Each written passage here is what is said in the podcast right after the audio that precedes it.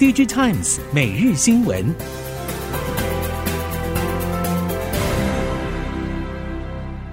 听众朋友您好，欢迎收听 DigiTimes 每日新闻，我是袁长杰，现在为您提供今天科技产业的新闻重点。首先带您看到，近日各家 IC 设计业者陆续缴出了不错的业绩成长。加上联发科、高通等手机晶片品牌大厂的乐观预期，看起来今年下半年传统旺季似乎没有业者原先看的那么悲观。但是实际出货表现对每一家业者来说并不一致。部分 IC 设计业者表示，现在很多市场回温的氛围就真的只是氛围，消费市场距离真正的复苏还有一点距离。手机、PC 对于晶片的拉货回温几乎都是转瞬即逝，短短一两个月的热络之后就消退下去。更显著的成长，或许还是要等到明年才有机会。美锁中禁令全面升级，但是根据伺服器供应链透露，除了英特尔降规再冲中国市场之外，NVIDIA 也依美国所开出的规格，二度推出针对中国市场而生的降规 AI GPU。业绩也盛传，超维的 MI 三百系列也会有降规版本。如果三大厂闯关收效，相关产业链受到禁令冲击的警报可望解除，包括拿下三大厂 AI GPU、CPU 大单的台积电。市场预期，台积电持续凭借先进制程与 CoWoS 封装产能优势，溢价实力强劲。明年代工报价确定七纳米以下再涨百分之三以上。AI 伺服器需求旺盛，广达、英业达两大伺服器大厂的法说会不约而同表示，AI 伺服器需求明确，订单需求强劲。但是 NVIDIA 的 H100 缺货情况，广达评估要等到明年第二季之后才会逐渐缓解。广达透露，明年伺服器会是所有产品线成长最快的业务，其中又以 AI 伺服器为主。通用伺服器也会成长，但是只属于温和成长。英业达也表示，今年 AI 伺服器营收在整个伺服器营收占比将达到百分之五到七，明年比重会倍数成长。NB 历经了谷底沉寂一年多，终于有望翻身。广达、英业达两大 NB ODM 厂都表示，明年 NB 出货可望成长。英业达总经理蔡志安表示，目前客户对市场看法仍偏保守。像是过去几季，最后出货量都会高于原本给的预估量。根据客户预估，英业达第四季 NB 营收将比第三季下滑，但也可能优于预期。英业达第三季营收一千三百五十八亿元，季增百分之四，年减百分之四点六。广达第三季营业利益一百二十五点九七亿元，季增百分之十一点六，年增百分之二十二点四。AI PC 谁来定义？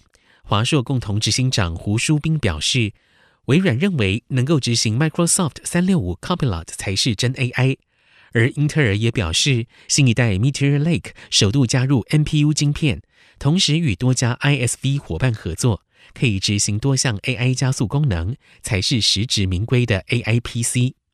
但其实 AI PC 等软硬体融合装置才正要开始发展。目前还是处于混沌期。胡淑斌预估，明年 AI PC 与 AI 手机都会面世，但渗透率仍低。AI PC 大约个位数，二零二五年才会有机会达到双位数成长。生成式 AI 浪潮兴起，高频宽记忆体 HBM 炙手可热。华邦总经理陈佩明表示，根据估计，目前 AI 伺服器的年出货量不超过二十万台，预期明年可望激增到一百万台规模。受惠于大厂制程转型，明年 DRAM 产业前景将一片光明。华邦 HBM 产值可望逐年倍增，占整体 DRAM 产值比重会从今年大约百分之四，明年可望达到百分之十。另外，记忆体大厂推动 DDR5 成为主流规格，看好二零二七年 HBM 产值将会快速攀升到百分之二十占比，而且还是会维持供不应求。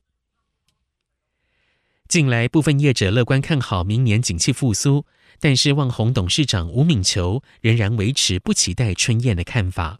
吴敏球认为，中国经济会是明年市场复苏最大的因素。目前旺宏中国市场营收贡献只有高峰时期的五分之一。虽然过去一年来努力坚守价格，但是产业竞争压力依然存在。明年会努力维持不跌价。至于旺宏第三季产品组合变化，公规、医疗、航太在诺尔营收比重达到了百分之二十三，车用电子比重大约百分之二十六，两大类应用比重已经接近五成。接下来看到微控制器 MCU，MCU 厂应广表示，MCU 市况杀价已经在第三季趋缓，第四季可见落底讯号，库存正逐季去化中。不过终端市场需求能见度相对有限，消费性电子需求集中在特定的品项，还没有全面复苏。而随着新品陆续推出，预估第四季应该不会比第三季差，对后市展望相对乐观。应广预估，随着整体产业落底，业者承受不着价格压力，以及后段生产成本逐渐调整，明年市场价格应该会有抬升现象。后续还是会密切观察市场动向。全球手机需求疲软，随着调整周期进入尾声，华为等旗舰新机连环出击，在旺季效应的带动下，手机备货需求回温。根据统计，第三季 AMOLED 手机面板需求明显成长，年增以及季增都超过两成以上。值得注意的是，第三季全球市场 AMOLED 手机面板出货，南韩供货比重缩小到百分之五十五，而中国厂商出货占比提升到百分之四十五，显示中国面板厂产能开出。京东方、维信诺、天马等面板厂成长最强劲，成为最大赢家。预估也会掀起 AMOLED 手机产业洗牌战。接下来看到电动车，特斯拉与正在转型的传统车厂深陷全球电动车市场降温困境，但是有中国汽车业者交出了漂亮的成绩单。理想汽车公布第三季财报，当季交车数达到十万五千辆，比去年同期飙升大约百分之两百九十六。当季营收达到人民币三百四十七亿元，比去年同期成长百分之两百七十一，交车总数与营收都优于市场预期。把握强劲成长势头，理想汽车也将会上调第四季的交车数，并且在明年推出四款新车。而理想汽车的毛利率达百分之二十二，在蔚来汽车、小鹏汽车等中系车厂中脱颖而出。日系车厂过去在中国车市占有主导地位，但是随着近年中国本土车厂崛起，让日系车厂风光不再。对此，供应链业者也表示，日系车厂在中国拉货动能降低，但是中国自主品牌可以弥补订单的空缺。汽车产业供应链业者广华在公布十月营收时表示，中国整体新车销售市场面临结构转变之外，汽车供应链在下单力道方面也保持谨慎的态度，以利控管库存。再加上了近年广华本身落实业务接单结构转变，因此不论是十月营收或者短期内整体营收，都出现了成长放缓的现象。太阳能模组厂安吉举行法说会，董事长黄国栋表示，随着第三地东南亚进口太阳能模组比例慢慢增加。以及明年初适逢选举，太阳能模组市况复杂难测。除了力守太阳能模组本业之外，也持续拓展 3D 列印业务进展。预估明年先蹲后跳，因应市场变化。安吉十月营收新台币九千两百八十万元，年减百分之七十五，月增百分之二十一。在太阳能模组业务方面，安吉表示，选举干扰预估会在明年第一季得到舒缓。估计模组大量出货是落在第二季季底，营收明显回温也将在第二季季底。